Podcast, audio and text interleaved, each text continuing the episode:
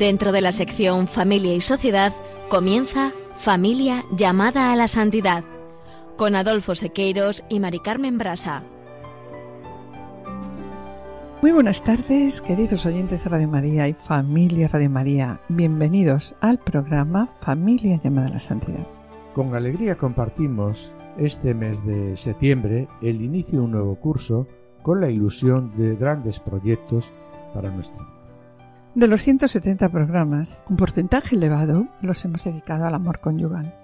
Hoy, y muy brevemente, lo vamos a dedicar al amor virginal y cómo reciben los padres la noticia que le da un hijo o una hija cuando le dice, papá, mamá, quiero ser sacerdote o quiero ser monja.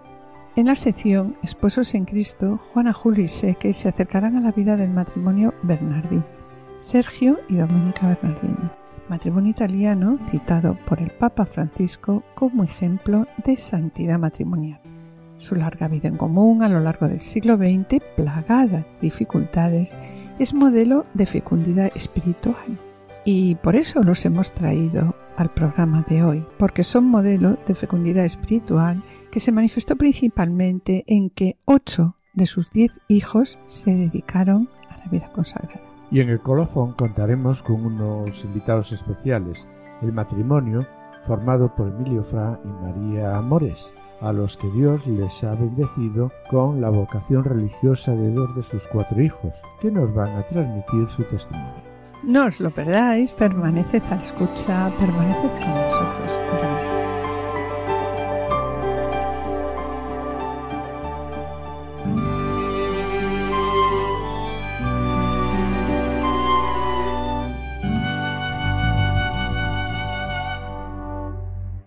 Sobre la vocación de los hijos nos hacemos eco de las palabras de la Mons Letitia, que en el apartado 170 recuerda que los hijos son un don. Cada uno es único e irrepetible.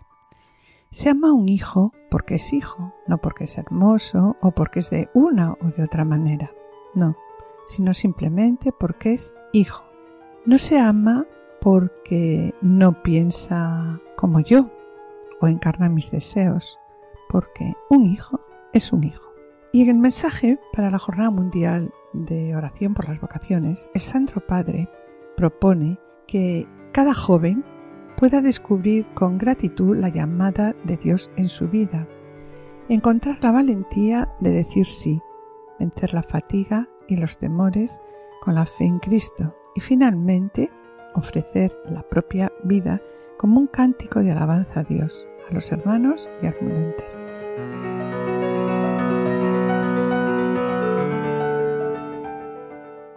Bien, y como acabamos de presentar, hoy vamos a hablar de un tema que en estos momentos están viviendo algunas familias, a las que el Señor les ha llamado y les ha pedido la entrega generosa de un hijo o de una hija.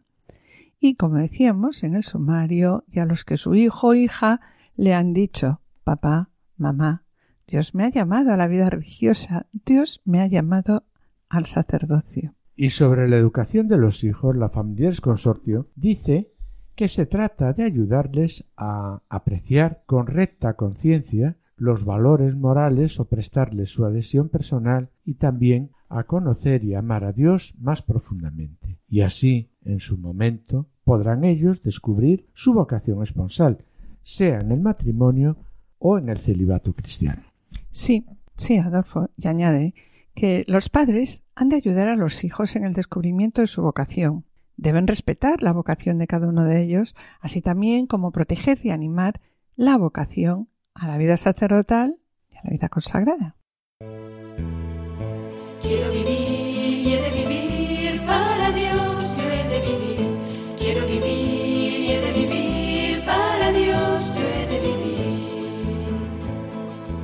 Cuando la cascada de mi alrededor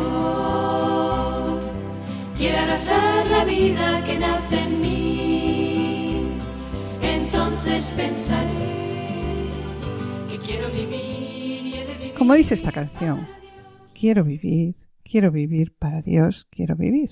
Pero ¿qué sucede, como decíamos al comenzar el programa, cuando un hijo o una hija nos dice, papá, mamá, voy a ingresar en un convento. Esto es algo que no se suele esperar, ¿verdad, Adolfo? incluso en familias católicas. Es algo que se desea. Y cuando algún amigo te lo cuenta y te dice, oye, mi hijo va a entrar en un convento, va a ser sacerdote, va a entrar al seminario, o mi hija va a ser religiosa, pues le dices, qué suerte, ¿no?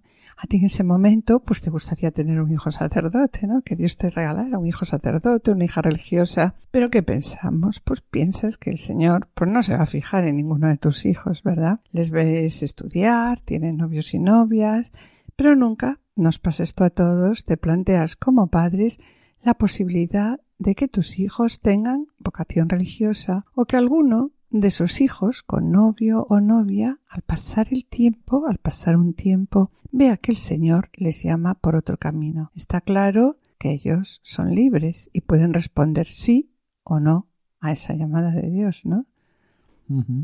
Incluso en nuestro programa, cuando en el capítulo 1 del directorio del Plan de Dios sobre el matrimonio y la familia, la vocación al amor, decíamos que vocación es la llamada que Dios hace a cada uno de nosotros. ¿Y a qué nos llama el Señor? Pues nos llama al amor, bien al amor conyugal o bien al amor virginal. Pero esta opción, ¿verdad? Nunca nos la planteamos la segunda opción. Apenas la, la consideramos incluso y de yo pecamos nosotros, ¿no? Apenas la tratamos en nuestro programa, ¿verdad? Sí, sí, así es. Y está claro que, que, bueno, porque en el fuero interno especulamos que esa llamada es solo para algunos especialmente elegidos, para aquellos más que son más perfectos. Sí. sí, sobre ello recuerdo las palabras de Benedicto XVI en el año 2010 cuando decía que todos debemos elevar al Señor un himno de, acción de gracias y de alabanza. ¿Por quién? Por la vida consagrada. Si no existiera, nos dice él,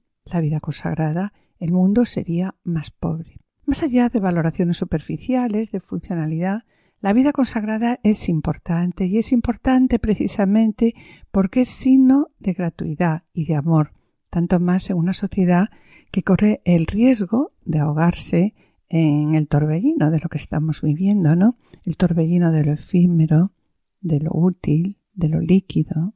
Y continúa diciendo también Benedicto XVI, la vida consagrada, en cambio, testimonio de la sobreabundancia de amor que impulsa a perder la propia vida como respuesta a la sobreabundancia del amor del Señor que perdió su vida por, nosotros. Y añade también, estas vidas son un don precioso para la Iglesia y para el mundo, sediento de Dios y de su palabra.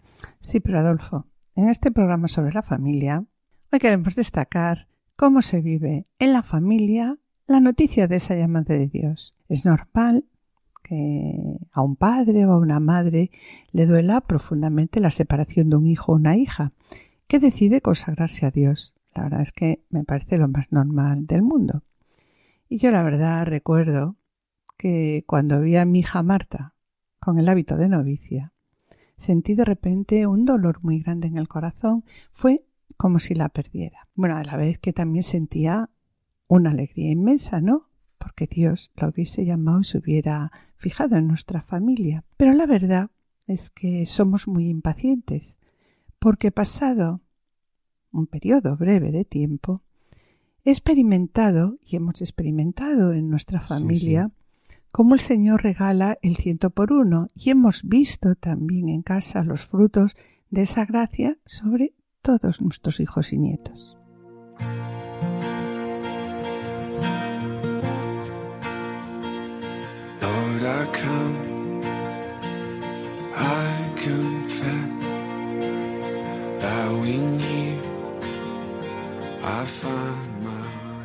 Oh Señor, te necesito. Sin ti deshecho estoy. Solo tú podrás guiar. Oh Señor, te necesito en cada segundo. Enséñame a agradarte, Dios.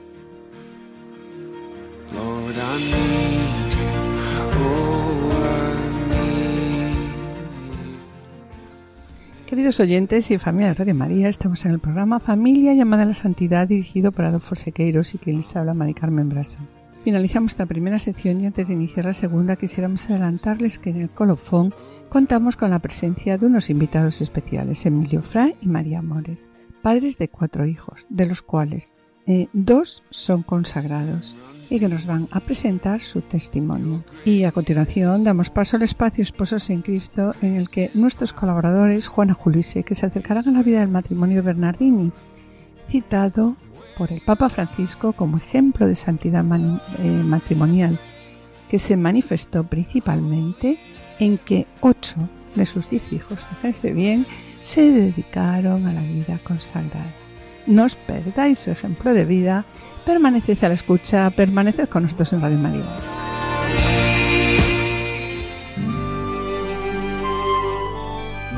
Esposos en Cristo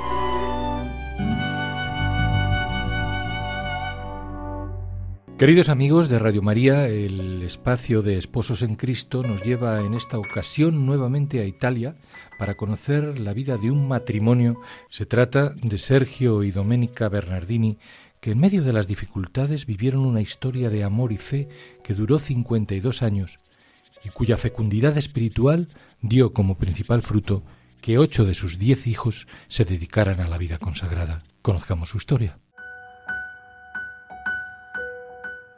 Domenica Bedoni nació en 1889 en una familia católica en la que, según ella misma decía, fue educada para asistir a la iglesia y hacer el bien.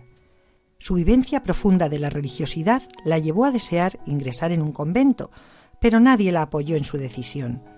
La providencia sin duda le tenía reservado otro camino hacia la santidad, el de esposa y madre.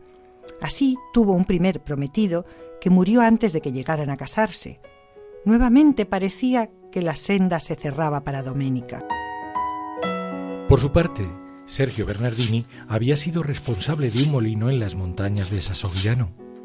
A los 25 años, en 1907, se casó con Emilia, su primera esposa, que muy pronto le dio tres hijos. Formaban una familia feliz que agradecía los dones cotidianos de Dios, pero esta felicidad se vio truncada por la muerte. En efecto, en apenas cuatro años, entre 1908 y 1912, murieron sus padres, su hermano, su esposa y los tres niños. Sergio tenía 30 años y arrastraba el dolor de la muerte de siete seres queridos. Estaba solo, con serios problemas económicos agravados por las deudas causadas por las numerosas enfermedades. En medio de estas dificultades, su fe, sin embargo, no se debilitaba. Años después recordaba que en esa dura etapa tenía presentes las palabras de Job. Dios me lo dio, Dios me lo quitó, bendita sea su voluntad.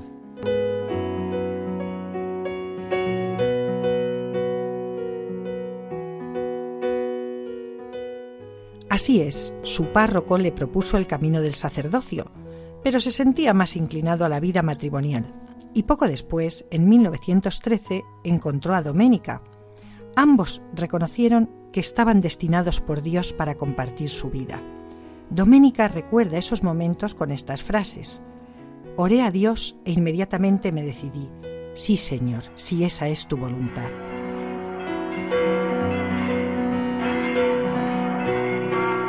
Se casaron el 20 de mayo de 1914 y desde el primer momento querían tener muchos hijos para ofrecer al Señor. Según sus palabras, una familia es ante los demás como una página del Evangelio escrita con vidas. En efecto, sus plegarias fueron escuchadas y cimentaron su matrimonio y su familia en la roca que es Cristo. Tuvieron diez hijos, ocho de ellos dedicados a la vida consagrada. De las ocho hijas, seis fueron monjas, cinco como hermanas Paulinas y una en la Orden del Buen Pastor. Por su parte, los dos hijos siguieron la vida sacerdotal. Uno es el actual obispo emérito de Esmirna en Italia, Monseñor Giuseppe Germano Bernardini. La fecundidad espiritual de esta familia, sin embargo, no se agota aquí. En 1963 adoptaron a un joven estudiante, seminarista de Nigeria, Félix Alaba Job, que luego sería, de 1994 a 2013, arzobispo de Ibadan, en Nigeria.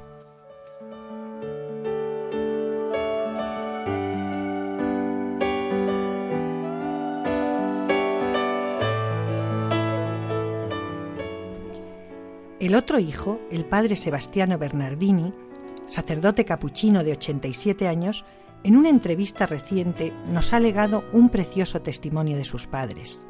Dice, mi mamá era muy afectuosa. A mi papá lo recuerdo más estricto, siempre nos trató de usted, pero sin dejar de ser un hombre muy dulce. Cuando nací, mi padre lanzó un suspiro de alivio. Era el primer hombre después de ocho mujeres, y le habría echado una mano en el trabajo del campo. Sin embargo, cuando decidí entrar en el seminario, dijo, que sea la voluntad del Señor. Fue este el secreto de su matrimonio. El fraile destaca que su familia siempre estuvo unida y se entregó a los demás con generosidad. En muchos momentos pasaron por dificultades económicas, no solo por tantas bocas que alimentar, sino por desgracias como enfermedades. Sin embargo, siempre sentían el auxilio constante de la fe. Para la familia, el día comenzaba con la asistencia a misa y a pesar de los trabajos siempre había tiempo para el rosario o la invocación al Espíritu Santo. La casa siempre estuvo abierta a los necesitados de pan, consuelo y protección. Se recuerda especialmente su generosidad en el tiempo de la guerra.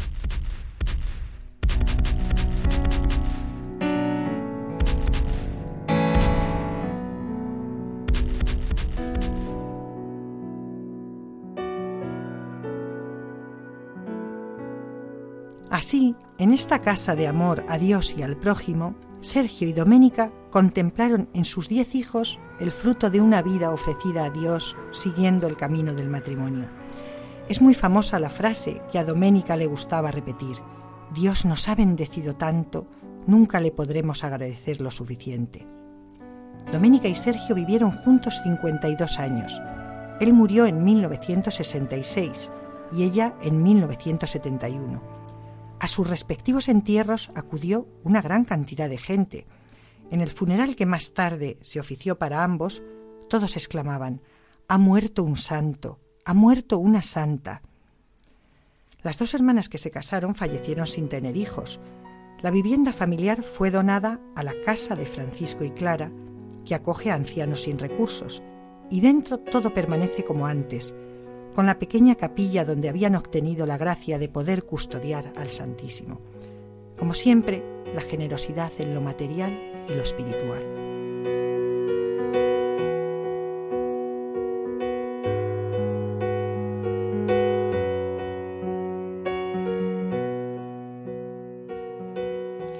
En efecto, no podemos olvidar el testamento espiritual de Doménica que expresa también el sentir de su esposo. Sus palabras son un admirable programa de santidad en el matrimonio. Todas las cosas, dice, me hablan del Señor y me llevan a Él. Besar una rosa es besar la belleza de Dios. Mis hijos son mi corona y mi tesoro. Oh, si pudiera explicar y hacer sentir a todas las madres del mundo el gran regalo que es tener hijos y vocaciones en su propia familia. Siempre quise que mis hijos hicieran bien el mundo, para gloria de Dios.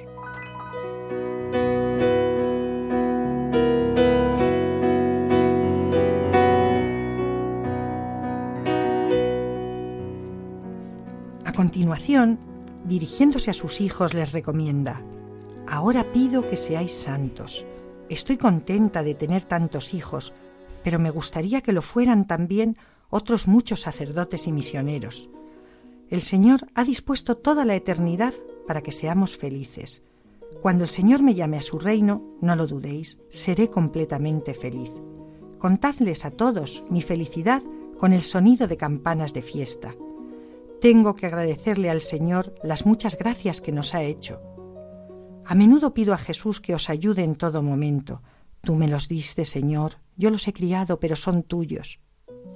Que Jesús, la Madre del Cielo, y vuestra Madre de la Tierra os bendiga. Nos veremos en el cielo.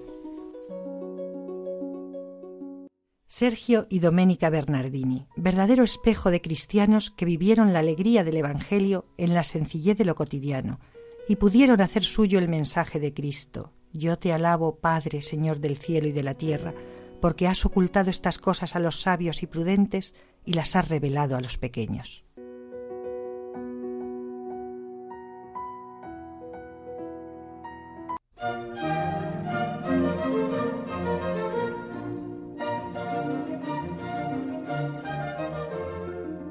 Queridos oyentes y familia Radio María, estamos en el programa Familia llamada a la Santidad dirigido por Adolfo Sequeiros y quienes habla Mari Carmen Brasa.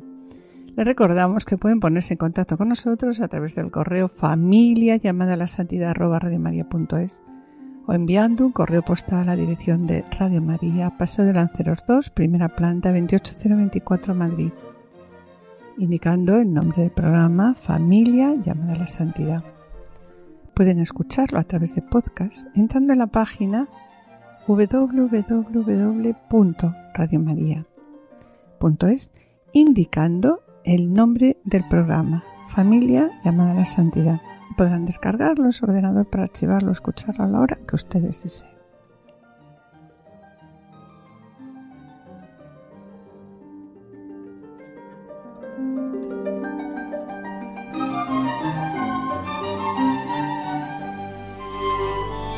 Colofón.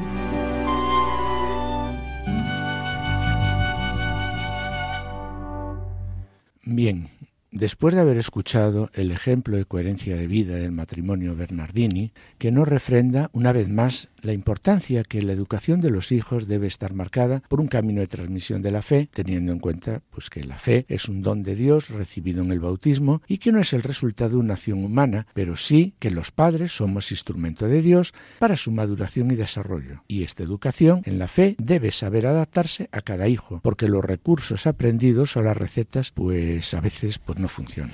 Así, así es. Por ejemplo. Los niños necesitan símbolos, gestos, narraciones. Los adolescentes suelen entrar en crisis con la autoridad y con las normas, por lo cual conviene estimular sus propias experiencias de fe y ofrecerles sobre todo testimonios luminosos. Los padres saben, bueno, sabemos que la experiencia espiritual es algo que no se impone, sino que se propone.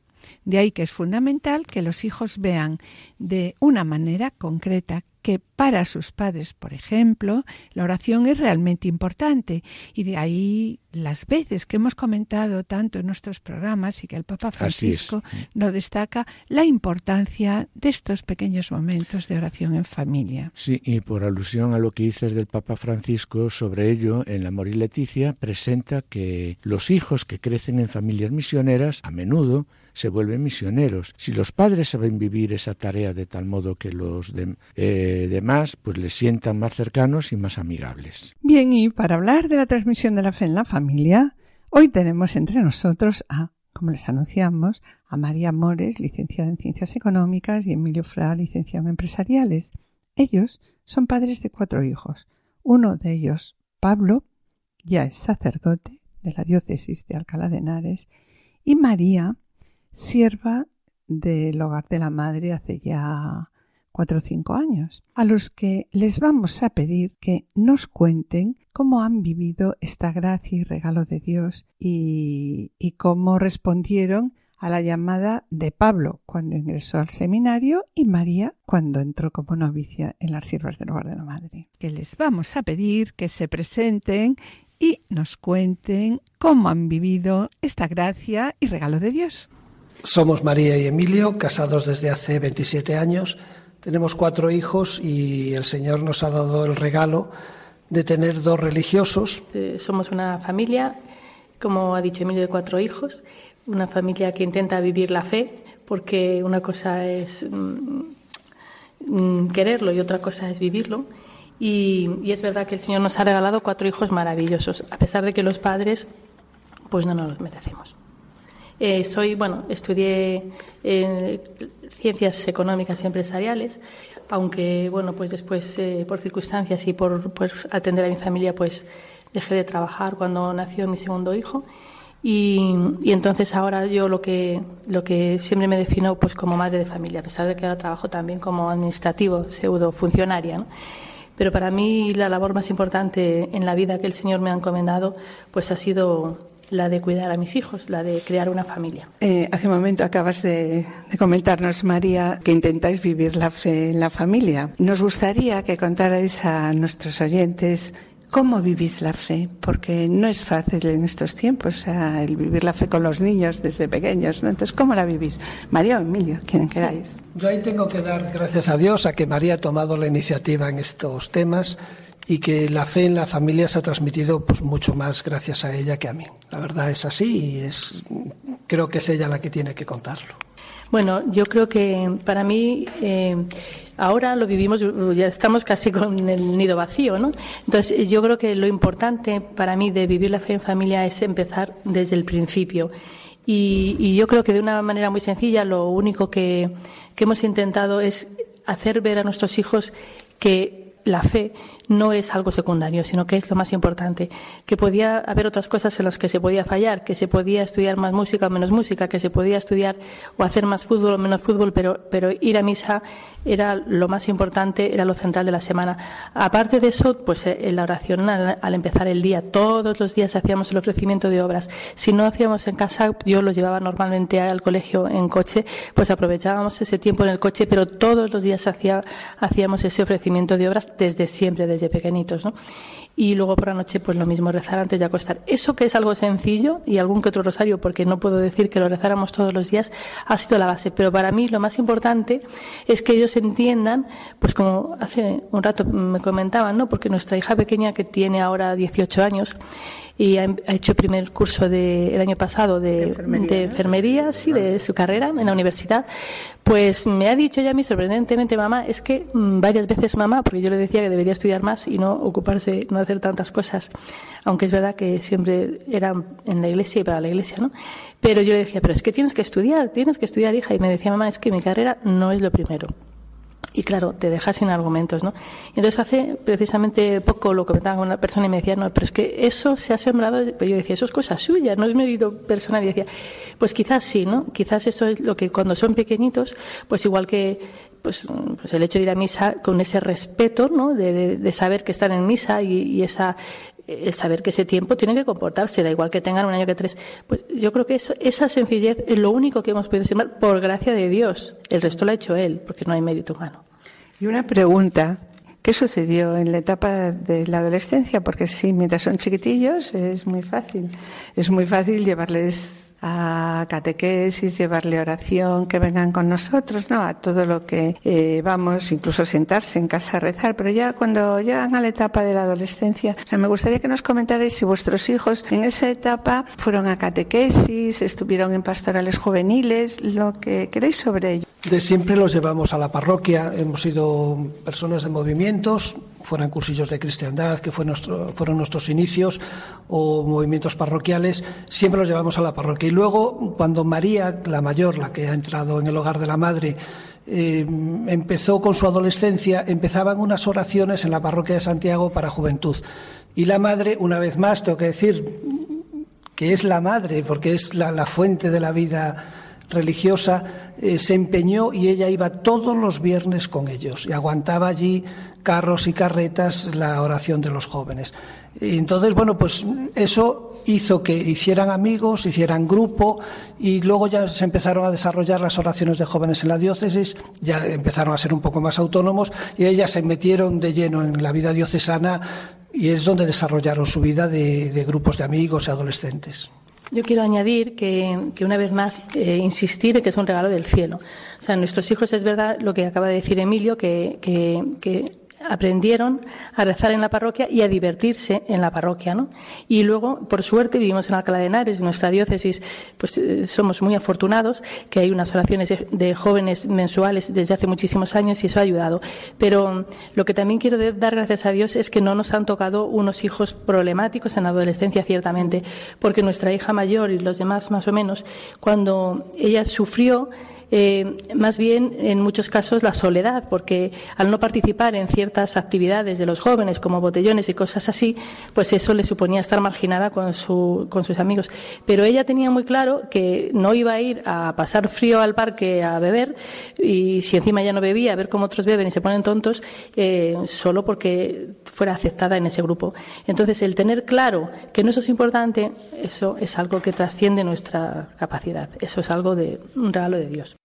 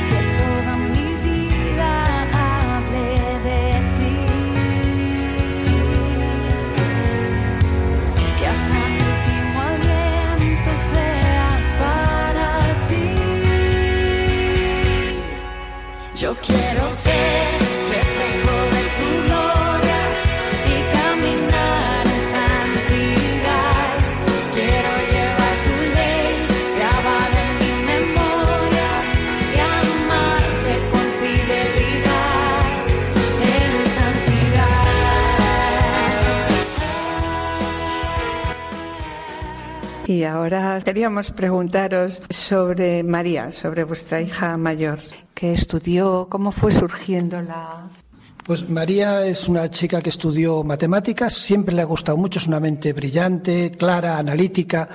Y yo recuerdo el primer año de matemáticas que en las cenas, que era la comida en la que estábamos todos juntos, porque yo a la hora de comer por razones laborales no voy a comer a casa, y ella nos contaba teoremas que decías, Dios bendito, que, que hay que hay que tragarlo, ¿no?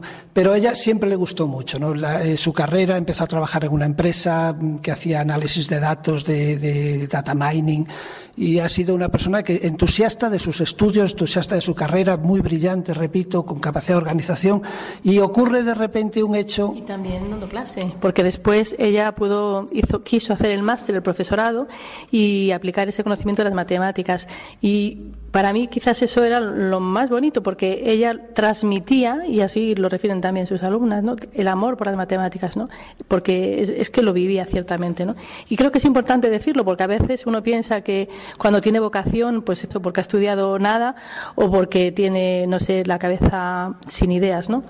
Y ocurre en la diócesis un hecho, y es que llegan las hermanas, las siervas del hogar de la madre. Llegan a la diócesis y pues, la madre lo reconoce, María cae fascinada ante la actividad, la fe, la manera de trabajar, se identifica mucho con, con, las hermanas, pasa mucho tiempo con ellas y bueno, pues poco a poco se va identificando con, con este movimiento, con esta, esta orden religiosa. Eh, la madre ve que, cada vez ve, va más, va más, va más, y yo, sin embargo, pues no me entero. Los hombres en eso, como en una conferencia que, oí yo, que oímos estos días aquí, el hombre va como en Canarias, una hora menos, no, no nos enteramos. Y, de hecho, pues bueno, pues eh, ahí había eh, a ver, discusiones, no eran discusiones en casa. María va a ser monja, no va a ser monja. Y yo decía, junto con nuestro hijo Pablo, que no, que no, que va, que va, que va. Antes Beatriz y Emilio, que, que María, que tal. Y al final el Señor decide y el Señor obra. Y ella ha sido dócil, porque le ha costado. Sí que le ha costado. Bueno, es que no, no, solemos estar. María, ¿qué tienes que contar? No, no solemos estar muy de acuerdo. Tenemos, solemos ver la realidad de diferentes visiones, tenemos diferentes, perdón, visiones de la realidad. O sea, María es una persona pues muy de iglesia, siempre ha estado en la iglesia y demás. Y es cierto lo que dice Emilio de que cuando llegaron las siervas, a mí, a mí personalmente, yo pensé que eran como anillo al dedo porque además es verdad que mi hija estaba contenta, pero todo eso que dice que pasaba más tiempo es verdad, pero ella en ese tiempo hizo su máster, terminó el máster, empezó a dar clase, primer año de dar clase profesora de instituto, en fin, y, y, además la preparación, toda la preparación de la JMJ, eh, que fueron unos cuantos chicos a Polonia. Quiero decir que ella tenía bastante trabajo y es verdad que se encontraba a gusto, pero la llamada de Dios es yo creo que algo más que encontrarse a gusto, ¿no? Y, es verdad que a pesar, pudo ser el inicio, encontrarse a gusto, pero el Señor la llamó pues un año después. Sí, y con respecto, porque me decíais que tenéis otro hijo, Pablo, ¿no? ¿Cómo respondisteis o qué sentisteis en el momento en que Pablo te dijo, quiero ser sacerdote, y que María dijo, mamá, papá, me voy al noviciado? Bueno, respecto a María, que ya hemos hablado mucho, pues fue así muy, muy de repente, ¿no? Porque es verdad que lo veíamos, veíamos que estaba con las monjas y demás, pero no, no sabíamos exactamente nada de su vocación. Entonces fue un poco sorpresa, a pesar de que yo lo, lo vi un, un, tiempo más atrás o lo, lo pensé pero fue un poco sorpresa. Entonces, claro, el impacto fue fuerte porque ella se iba, literalmente, ¿no? Dejaba todo, deja, dejan todo porque no tienen nada personal, estudios, trabajo, eh, fotos, familiares, absolutamente todo, o sea, eh, no tienen suyo ni la propia ropa, que es de la comunidad, ¿no? Entonces, eh, el impacto, claro, así de un día 6 de septiembre y, el día 8 de septiembre entró al hogar como sierva, pues a mí personalmente pues me dio un poco por llorar, ¿no? Y no es porque en, lo humano, o sea, no es porque no lo entendiera o no lo quisiera, que yo siempre siempre cuando eran niños eh, y la gente me preguntaba, ay, ¿alguno querrá ser sacerdote? Yo siempre decía, mira, lo que el Señor quiera, ¿con, ¿con quién van a estar mejor que con Él? Como si los dos hijos que tengo sacerdotes y las hijas religiosas. Pero una cosa es decirlo y otra cosa es cuando luego llega el momento, ¿no? Que es verdad que, que uno lo acepta y sabe que, que lo más grande que puede hacer, yo personalmente creo que una persona lo más grande que puede hacer es entregar su vida al Señor, pero como madre, en lo humano, pues tú lo que recibes en ese momento es una pérdida. O sea, yo lo experimenté más o menos como que un trozo de corazón se me iba, porque encima eh, las siervas del hogar de la madre pues son así, son muy radicales, no son personas que vengan a casa, que estén de visita, no, no. Y, esa fue mi experiencia, ahora, ahora después que haré Emilio, con respecto a María. El caso de Pablo es diferente. Pablo nos lo dijo con 16 años, además tomó la decisión. Pablo, en las cosas de Dios siempre lo ha tenido también muy claro, siempre ha tenido una sensibilidad, yo desde niño siempre lo he dicho que ha tenido una sensibilidad extraordinaria para, para las cosas de Dios. Ahí iba como por adelantado, mm, pues no sé cuánto tiempo, ¿no? Eh, en cuanto a lo normal. Entonces no nos sorprendió tanto. Y tampoco era una ruptura tan grande. Primero porque Venía a casa, claro, venía a casa a comer los fines de semana. Y viene. Y también porque el, el sacerdote, o para mí el sacerdocio es muy valorado. Para mí creo que lo más grande que se puede ser en el mundo es sacerdote. Entonces que, que el Señor hubiera elegido a mi hijo para eso, pues me parecía muy grande. Eso por un lado, unido a que es chico, la relación con la madre es absolutamente diferente y que se queda en la diócesis porque él es sacerdote diocesano, entonces no tiene eh, el mismo impacto que ha tenido María. Ya hay ¿Y tú? ¿Qué nos cuentas, Emilio? Ya hay como hombre la parte masculina del matrimonio, pues lo vemos de manera completamente diferente. O sea, mm, para mí, la- cuando María nos dice que se vaya con el- como sierva del hogar de la madre, lo tomo como algo muy natural. Sin embargo, la dureza para mí, para mi corazón, está viniendo con el tiempo, viendo la ausencia, que ya no está en casa, que ya no viene a cenar. Los hombres, o al menos yo, lo vemos, necesitamos tiempo para ir. Es como cuando tenemos hijos. De repente un día hay hijos en casa y dices, ¿quiénes son estos? Cuando pasas a ser padre. Y te cuesta meses verlo, ¿no? A mí por lo menos me pasó, ¿no? La madre no, so- sois madres y sois madres desde, desde la concepción. Los padres nos cuesta ver a los hijos en casa. Y con María me pasó eso. Que lo dijo, dijo, ay, pues qué bien, hija, es tu decisión muy frío, muy, muy racionalista. Pero con el tiempo vas viendo esa ausencia. Con mucha alegría y con dolor de corazón, pero dolor humano, pero mucha alegría.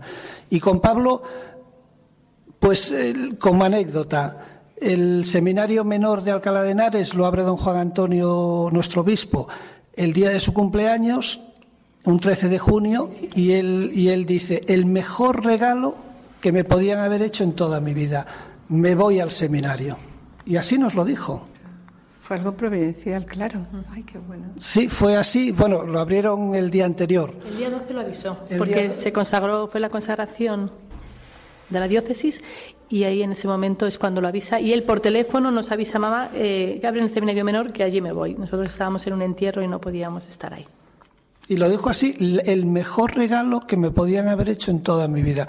Y lo recibes con mucha alegría. Y luego ya, bueno, pues viene el devenir, po- poco a poco, pero es lo que decía María. La gran diferencia entre María y Pablo es que a Pablo lo ves, lo tocas, mm, convives con él y la, la ruptura humana con, con una religiosa es, es, es grande. Bueno, os iba a hacer una pregunta. ¿Qué sentisteis en el momento que la visteis entrar en, en la catedral vestida de novicia? Bueno. Si queréis contestarla, ¿eh? si queréis o podéis contestarla. Sí, sí, con mucho gusto. Eh, yo el día de, de la toma de hábito, pues para mí fue un gozo inmenso, impresionante. Yo creo que porque ella había llorado todo lo que tenía que llorar, probablemente, ¿no?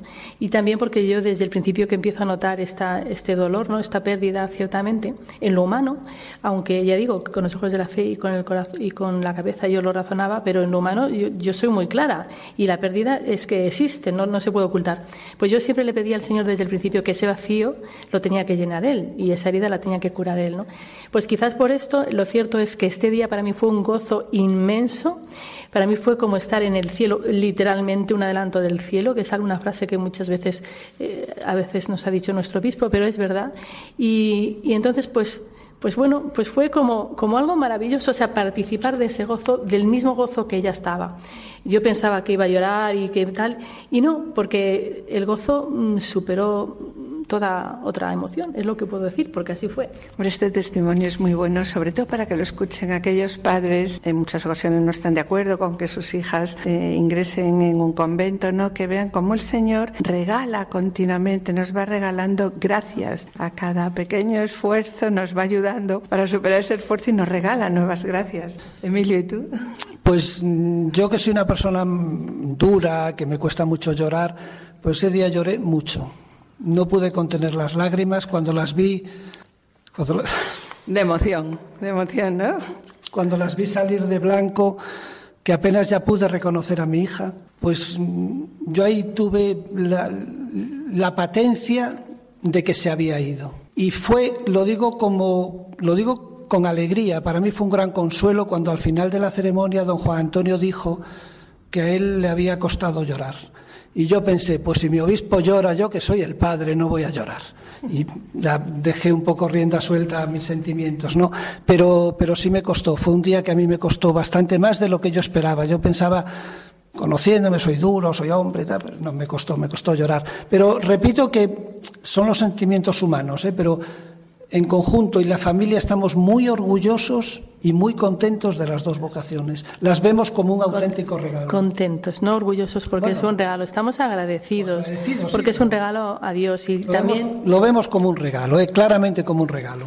y también como como pues eso como incluso interesadamente porque sabemos que, que tenemos enchufe es decir tenemos dos hijos que van a estar ahí perdonadme la expresión pero es verdad que van a estar ahí pues pues rezando por nosotros Rezando por toda la familia. Tú no quieres, Señor, que espere ser santa para amarte. Por eso, así como soy, así como estoy, te digo, tú lo sabes todo, Dios mío, tú sabes que te amo.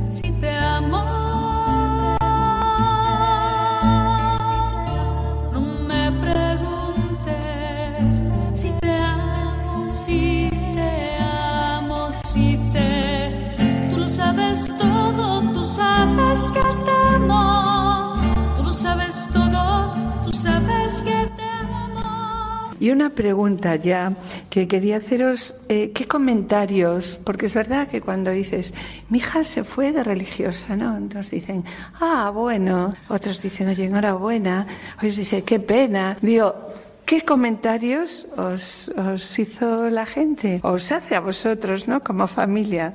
sí pues la ma- Los que son practicantes, que es un tipo de comentario, está claro, y los que son menos practicantes o no son practicantes.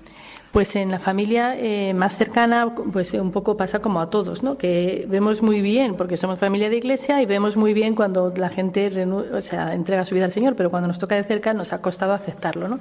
Pero, pero en el fondo con alegría. Y, la- y dentro de las personas creyentes, pues la mayoría te dan la enhorabuena, pues no sé hasta qué punto, se alegran, pues bien, normal. La gente que no cree, pues los compañeros de trabajo, pues me ha sorprendido también porque, porque me dicen, ah, pero eso existe, pero existen monjas, con lo cual, con lo cual eh, digo, sí, sí, y además yo te lo voy a enseñar y cada vez te voy a ir enseñando cosas ahora y me está sirviendo para evangelizar en ese sentido, es decir, como esto no sale en los medios de comunicación, pues lo vas a ver porque yo te lo voy a enseñar. Y además te voy a enseñar la cara de felicidad de mi hija. Pero luego también me sorprende que incluso gente de iglesia, también de fuera, me dicen, ah, bueno, si es lo que ya he elegido, pues fenomenal. Y yo digo, bueno, no es que sea lo que ella ha elegido, es al revés. Lo que Dios. Es que es Dios, el que la ha elegido. Entonces, que esto te lo diga la gente de fuera, bien, porque es como si deciden irse a, yo que sé, a Canadá a trabajar o a Estados Unidos y tal. Pero de eso también gente de iglesia. Ah, bueno, si es lo que ella quiere, ah, pues sea, que sea feliz. Y entonces dices, no, no, es que tienes que entenderlo de otra manera. O sea, no es que ella lo haya, ella el mérito de ella es dejarse hacer, como, como decíamos antes, pero la llamada es de Dios y ella responde. No es que ella elija irse con la sierva, no, e, ella ha sentido una llamada y ha respondido. Yo básicamente es eso, hay una cierta frialdad racional en la sociedad que dicen eso, ¿no? Ah, pues qué bien, hay que respetar lo que ellos quieren, hay que respetar lo que tal, pero bueno, y vosotros estaréis muy contentos, ¿no? Entonces, pues dicen, no, no, no es lo que ellos quieren, es la sabiduría de la docilidad. ¿Crees que es válido oponerse? Ya lo comentábamos antes, ¿no? Que muchos padres se oponen a que su hijo sea sacerdote o su hija entre en un convento y ya no digamos si es de vida contemplativa, porque aún de vida activa como que lo entienden más, ¿no? Dice, ah, misionera, bueno, pero ya de vida contemplativa, ¿no? Entonces, ¿crees que es válido oponerse a la vocación de los hijos? No, claramente no la vocación entendida como algo bueno que responda a la verdad, no lo que ellos quieran, porque claro, dices, bueno, es que hay que respetar todo lo que un hijo quiera. No, no es verdad. Hay que respetar aquello que es bueno, que conduce a la verdad. Y en este caso, las vocaciones religiosas o las otras vocaciones de nuestros otros dos hijos que responden a un bien y a un bien objetivo, hay que respetarlo, potenciarlos y animarlos, aun cuando nosotros no lo entendamos. Entonces, en ese sentido, en eso siempre ha habido mucha unidad en toda la familia y en el matrimonio de decir, bueno, adelante, contáis con nuestra ayuda y nuestras oraciones. Yo quiero añadir también que también pensando en los hijos, ¿no? Porque cuando ellos toman esta decisión es verdad que son generosos y son dóciles, pero para ellos también es una ruptura. Entonces es importante saber que nuestros hijos toman esa decisión porque se han enamorado, si lo queremos decir así, porque, porque han conocido a un Jesucristo vivo y cercano que las ha llamado y, y entonces pues se han enamorado. Entonces hay que apoyarlas en esa decisión, porque ellas también tienen su dificultad. Y más allá de que uno lo entienda o no lo entienda, como decía Emilio, pues hay que respetar. Entonces, aunque yo no tenga fe, si mi hija eh, toma esa decisión, yo creo que es importante. Y sobre todo, yo lo que diría también, y animo por si hay alguien que, que le pueda servir este comentario, es a que tengamos paciencia. Las madres, sobre todo, somos muy impacientes y nos quedamos muchas veces en el dolor primero, no somos capaces de trascender un poco. Yo doy testimonio de que yo misma, ya he dicho antes, que lloré todo lo llorable y más, aún teniendo fe y aún sabiendo que era bueno. Y también reconozco ahora que ha sido una impaciencia, porque en poco tiempo, en poco tiempo, pues ya he experimentado un gran consuelo por el Señor, que es el que puede dar el consuelo en todo. Entonces, no ser tan impacientes, ser un poco más generosos, confiar en nuestros hijos, sobre todo en estas cosas que son ir por el buen camino. ¿Queréis comentar algo más? Porque a través de todo lo que nos lleváis diciendo lo estamos viendo, pero bueno, por sintetizar un poquito. Yo sí, eh, por sintetizar, como tú dices, y resumir que todo se concentraría en una cosa. Y es que para mí esta entrega de, mis hijos, y especialmente la de María, que ha sido quizás la más costosa y también es la más reciente, lo que yo he sentido con todo esto es una llamada del Señor a vivir la fe de forma madura, porque yo que me considero una persona con fe de siempre, de toda la vida, lo que me ha hecho ver el Señor con esto es que mi fe es muy poco madura, porque en cuanto me pide un paso más de generosidad, de entrega, eh, de renuncia a mí misma, eh, eh, entonces ya viene el dolor, viene el llanto y en el fondo eso es como, mira, no te has enterado de nada, ¿no? Entonces lo que yo estoy notando, lo que el Señor me pide es eso, dar un paso más y es esa generosidad algo que sé en teoría desde hace muchos años que los hijos no son nuestros, que son de Dios, que son un regalo de Dios, pero que yo sabía la teoría, pero no lo estaba viviendo. Entonces, en ese sentido, también muy agradecida al Señor, porque esto a mí me ayuda a crecer. Yo he tenido la experiencia de fe mm, fruto de estas vocaciones y se amplía a los cuatro hijos en general, que somos custodios de unas personas, que no es que los, se los devolvamos al Señor, es que nunca los hemos tenido, porque ellos son libres y, ejercen su libertad y un buen día dicen, me voy al seminario, me voy a no sé dónde, me caso, claro, me voy a, con las hermanas del hogar de la madre, que hemos custodiado un bien precioso que el Señor llega un día que dice, me lo llevo porque es mío. Tampoco es que te esté pidiendo permiso, acéptalo. Y ese es otro acto de humildad que tenemos que hacer, decir, Señor, sí, que cuesta. A mí en concreto, ahora mismo es lo que más me está costando, el reconocer que no eran míos que, era, y es un acto, un acto de humildad que a mí me está costando mucho. Sobre lo que acabas de decir, pues me gustaría añadir, como vivencia personal, que mi hija Marta, también religiosa de las siervas del hogar de la madre, un día me dijo, di a mis hermanos que los quiero mucho más, los quiero mucho más que antes, porque los quiero en Dios, y pido por ellos a todas horas. Pues bien, mis queridos oyentes, queremos deciros que este es el gran don que reciben las familias a las que el Señor regala una hija o un hijo religioso. Caen sobre esa familia chorros de gracia que poco a poco fructifican en esa vida familiar. Bien, María e Emilio, agradecemos enormemente la sinceridad de vuestro testimonio en el que habéis transmitido con mucha humildad las gracias que ha derramado el Señor sobre vuestras vidas y esperamos nos acompañéis en otros momentos en esta querida Radio de la Virgen.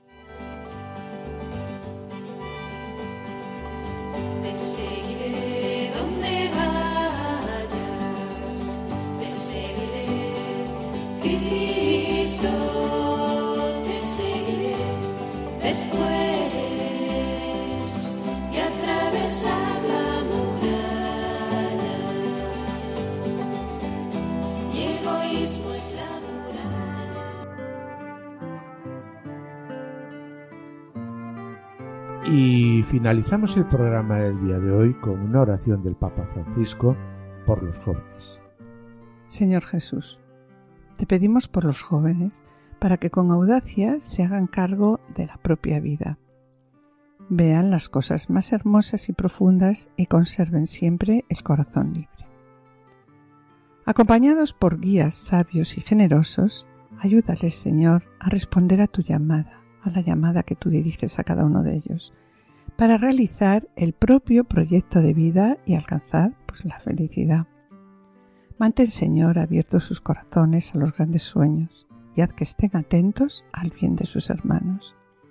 Como el discípulo amado, estén también ellos al pie de la cruz para acoger a tu madre, recibiéndola a ti como un don. Sean ellos testigos de la resurrección y sepan reconocerte vivo junto a ellos, anunciando con alegría que tú eres el Señor. Amén. Amén.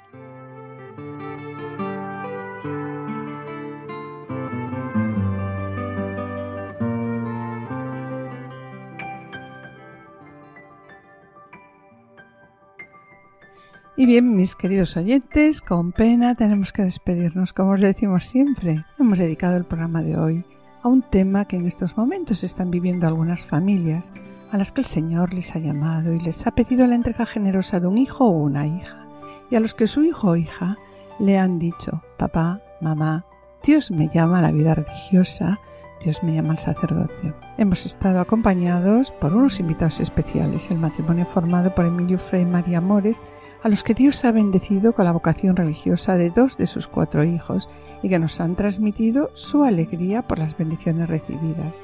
Es verdad que a través también de sus palabras hemos descubierto las grandezas que Dios ha hecho en sus vidas. En la sección Esposos en Cristo, Juana Juliseque han presentado la vida del matrimonio bernardino, citado por el Papa Francisco como ejemplo de santidad matrimonial.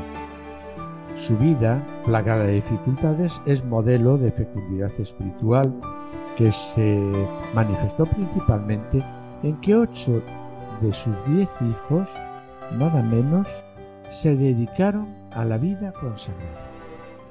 Agradecemos a los asistentes el control de sonido Y yo espero seguir con ustedes el próximo martes en el programa Para que tengan vida, que se emite a las 5 de la tarde con la autora Silvia. y esperamos estar de nuevo con ustedes los dos juntos el jueves dentro de dos semanas a esta misma hora. Muchas gracias por su atención. Hasta la próxima audición y que el Señor les bendiga. A continuación, damos paso al programa Voluntarios con Lorena del Rey y David Martínez. No se lo pierdan, permanezcan a la escucha, permanezcan con nosotros en Radio María. Han escuchado Familia llamada a la santidad con Adolfo Sequeiros y Mari Carmen Brasa.